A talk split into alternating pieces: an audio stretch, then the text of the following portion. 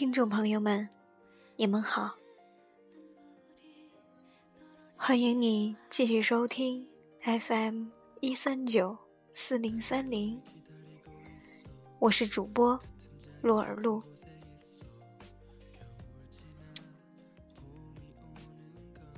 收到你的信已经太迟，故事的第一章已经结束，今天。就让我带领大家走向第二章。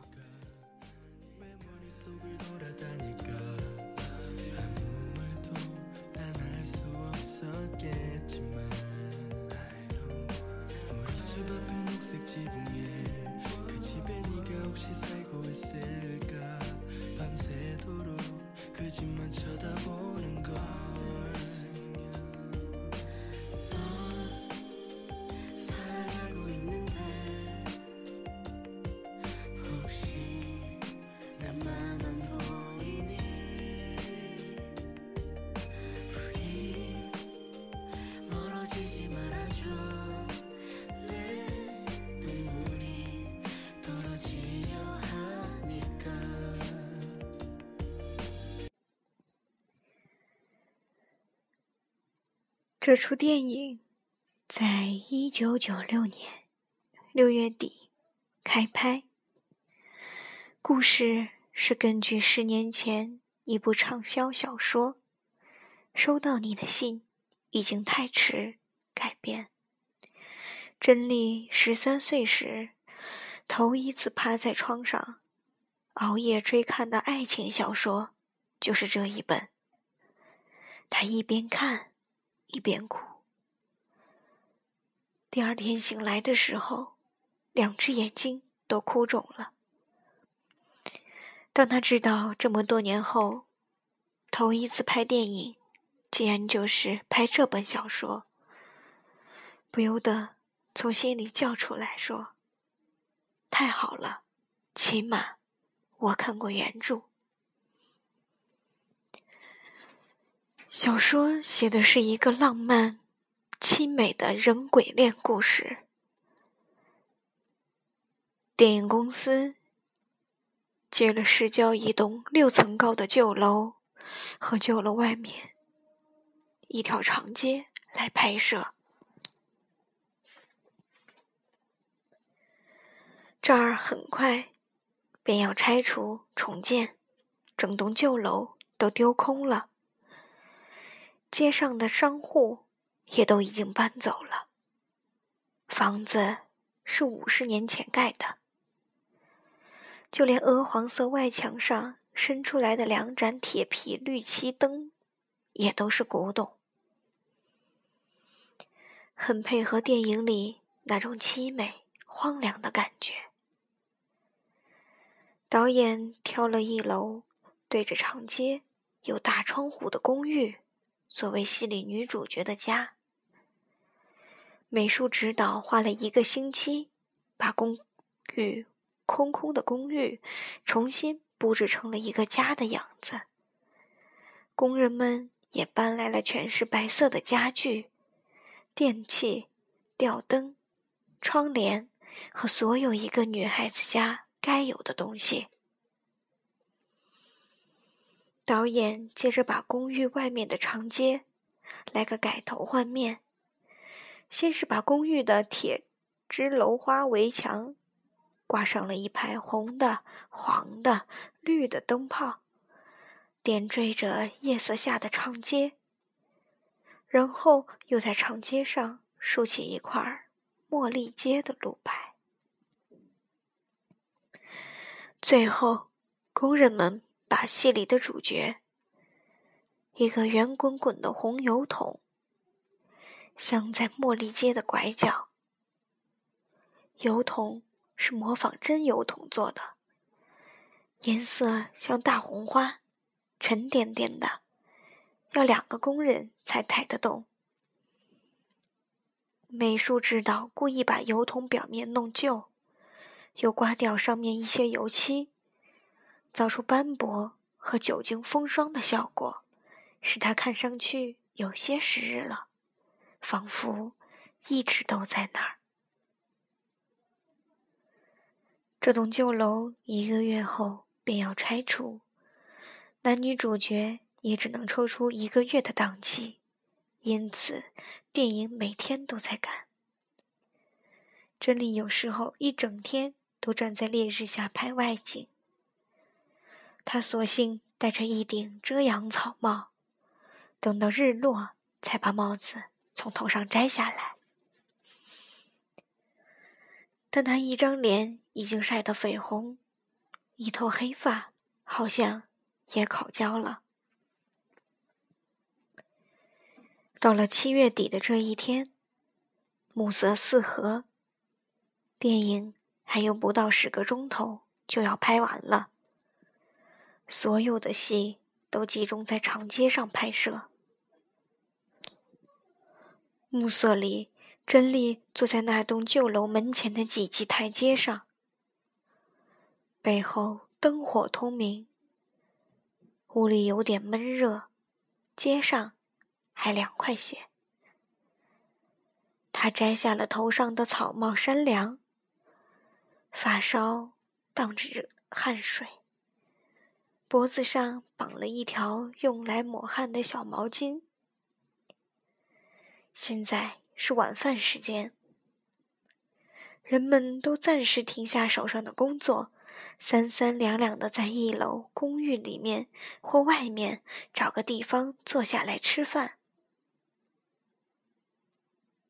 真烈，你要吃什么？子康从一楼的大窗户探出头朝他喊：“要是有叉烧饭。”我要叉烧饭。真理仰起头跟子康说。过了一会儿，子康便拿着两个便当从一楼走下来。他坐到真理身边，塞给他一个便当。真理把草帽放到脚边，在膝头打开他那个便当的盒子，一边吃。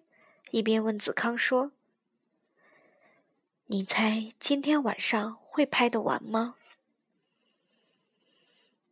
子康狼吞虎咽的吃着饭说：“天一亮，这栋旧楼就要拆了。今天晚上无论如何得拍完，快点吃吧。”大飞说：“我们只有半个钟头吃饭。”陈丽急急忙忙往嘴里塞了几口饭。那天晚上，导演拼命追时间赶戏，每个人的时间都很紧，每个人的神经都绷紧了，做什么事情都要又快又小心，谁都不想成为拖慢进度的那个人。半夜四点钟，最后一个镜头终于在公寓里完成。工人们连忙走进来，把女主角的家里的东西清走，又拆走写着“茉莉街”的那块路牌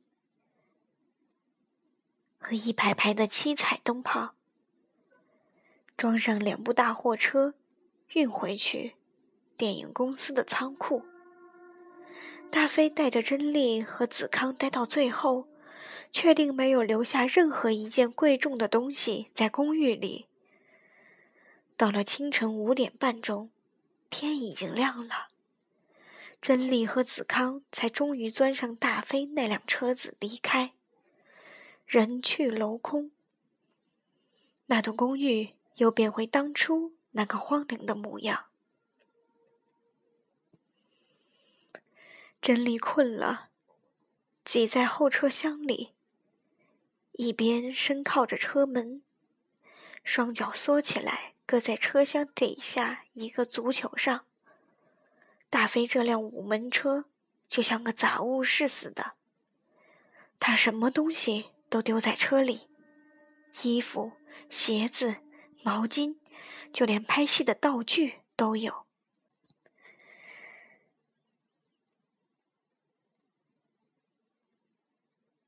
大飞本来就不修边幅，一忙起来就更邋遢了，整天都穿着那条松松垮垮的百慕大短裤，露出一双毛茸茸的小腿，脚上吸着一双人字拖鞋，身上那件曼联红色十号球衣好像永远都不用脱下来似的。戏什么时候上映？坐在前面的子康问大飞，他打了个哈欠，眼皮困得垂了下来。现在还不知道，暑假是赶不及的，希望能拿到中秋节或者圣诞档期吧。大飞好像给子康传染了，也打了个大大的哈欠。珍妮看见他们两个都打哈欠，也受着传染。跟着打了个哈欠。大飞和子康接着又聊起那几部戏可能会跟他们打对台，那几部戏会是他们的对手。到底中秋节档期比较好，还是圣诞档期好一些？珍妮想要搭嘴时，思绪突然又飘到一桩八卦的事上去。他从后座冒出来，问大飞。我听说，五年前我们系三年级一个学生拍的一条短片里，那个女主角背部全裸上镜，是不是有这样的事？你那时也是三年级吧？到底是谁拍的？大飞咧开嘴笑着说：“就是我。”啊，是你？真理和子康都没有想到，竟然就是大飞。子康出于男生的好奇追问：“那个女主角是谁？”他困倦的眼睛这时也睁大了，不免联想到那个光光的背脊。到底是什么人嘛？他为什么愿意啊？真理的好奇却是出于女生的好奇。他想着，还在读书的女生为什么有这么大的胆子？那会是个生活很放荡的女生吗？大飞的神色只是有些腼腆，只是咧咧嘴，没回答。是谁吗？她漂亮吗？你到底用什么方法说服她的？真理几乎要爬到前面的座位去了。我没说服她，她看过那个剧本。觉得很喜欢，自己提出的，就是嫣儿。哦，是嫣儿，你们是同学吗？真理偷瞄了大飞一眼，心里想：要是他早知道郭嫣儿跟大飞是同学，他该猜到那个背脊就是他。嫣儿是大飞的女朋友，也是做副导演的，来探过几次班。大飞说：“我们不同系，他念英国文学的。”真理闷闷的靠在座位上。真理喜欢大飞，可是他并不喜欢郭嫣儿。她长得并不漂亮，不过她的胸部很大，又不爱戴胸罩。每次她来探班时，那些男生。都会不自觉的把目光投向她。最让真丽讨厌的是郭嫣儿只跟男生搭讪，对女孩子很冷淡。那天大飞介绍他们认识，郭嫣儿也只是点点头，敷衍的挤出一个笑容，一句话也没说，眼里充满妒意似的。现在他知道。郭嫣儿就是读书时代已经大胆背部全裸拍片的女生，他又不免更觉得这个人也许有点随意。子康还要同他一起飞去巴黎拍戏呢，那是上个星期的事。郭燕儿那部新戏需要一个场记，大飞向他推荐了子康。那是一部大片，约莫在十月开拍，还回到巴黎拍外景。珍丽简直有些妒忌。她学了三年的法文，还没有去过法国。车子快到家了，大飞和子康都再也没说话。大家累垮了，珍丽只想快点儿倒在家里那张舒服的床上睡觉。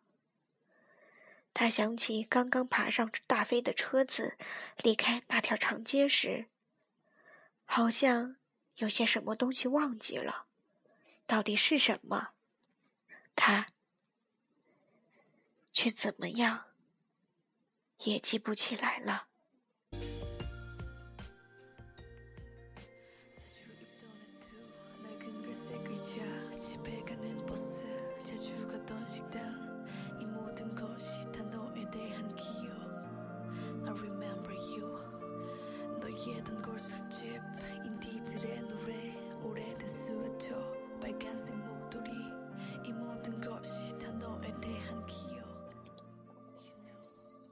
九月初的一天，大学开学了。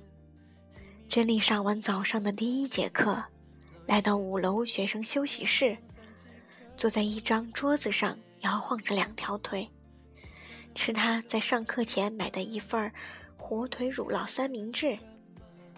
他的头发长了许多，已经盖着脖子。电影拍完了三个礼拜，不用在烈日下跑来跑去。他的皮肤也渐渐变回原本的粉白色。他身上穿着一件新买的黄色汗衫和一条绿色的吊裆裤，脚上穿的是夏天都穿的一双咖啡色露趾平底凉鞋。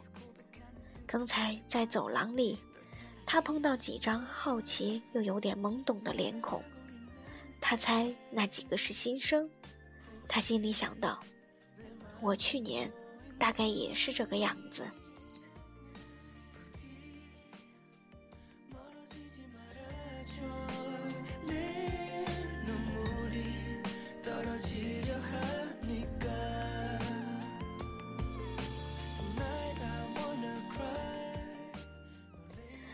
不过一年光景，珍丽觉得自己改变了许多。她有男朋友了。他也拍过一出真正的电影了。他看了一眼这个乱七八糟的房间。时间还早，等到下午，这里会挤满人，有的小声聊天，有的做功课，有的吃东西，有的逃课躲进来做自己的事。珍丽越来越喜欢这里。子康虽然毕业了。但他以后还是会回来。电影系的学生就是毕业了也不愿走。大飞就有一个纸箱的杂物，依然搁在角落里。那已经是毕业前留下来的。那个纸箱上放着一个他拍戏时用过的道具——骷髅头骨，两只眼睛的地方像两个大窟窿。过了一个暑假，不知道哪个恶作剧给他戴了一顶绿色的牛仔帽，看上去挺滑稽的。珍妮吃完最后一口三明治，从桌子上跳下来，走过去拿起那顶绿色的帽子，翻过来看看。他的手机突然响起，他从背包里摸出手机，是子康打来的。他这阵子都跟着大飞做那部戏的后期工作。子刚问真理：“记不记得那天有没有把油桶搬走？道具部那边发现了少个油桶。”真理努力回想那天的情形。差不多天亮的时候，导演终于拍完最后一个镜头，工人们匆匆。把公寓里里外外和长街的东西都装上两部大货车。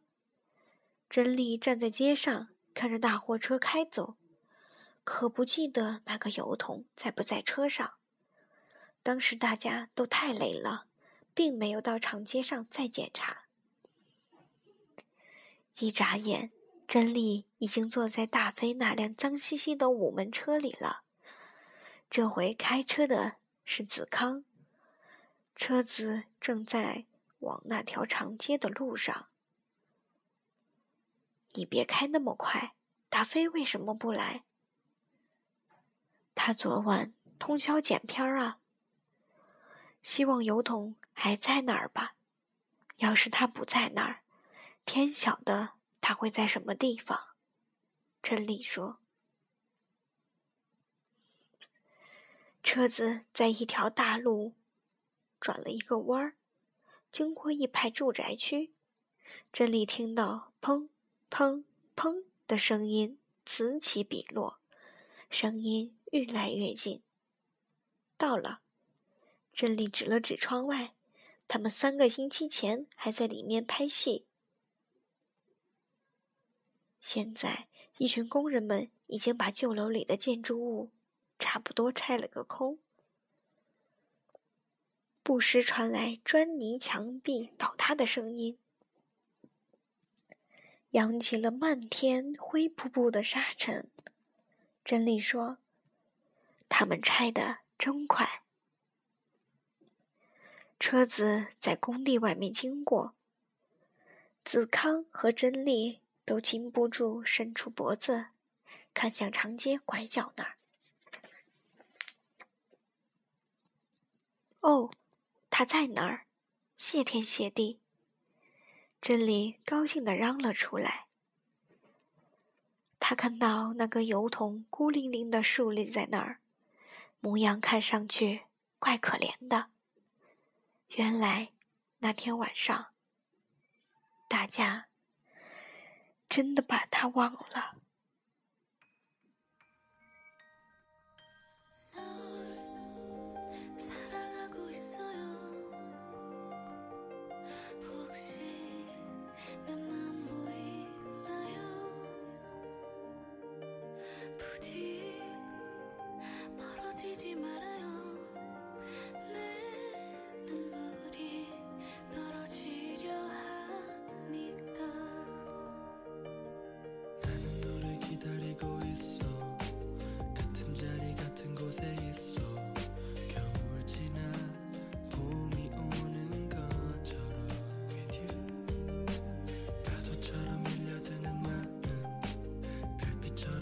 情人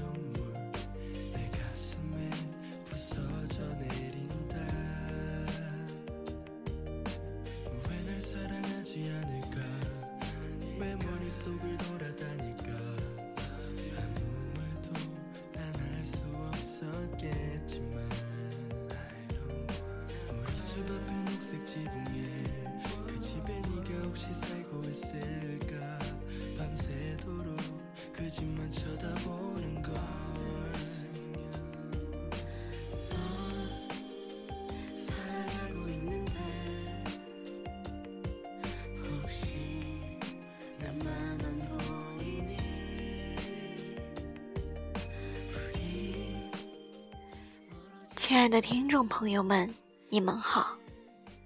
今天的故事讲到这里就要结束了，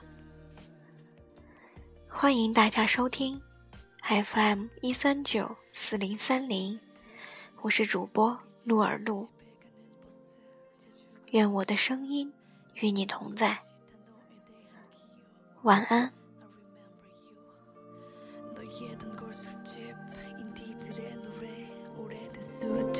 빨간색 목도리 이 모든 것이 다 너에 대한 기억.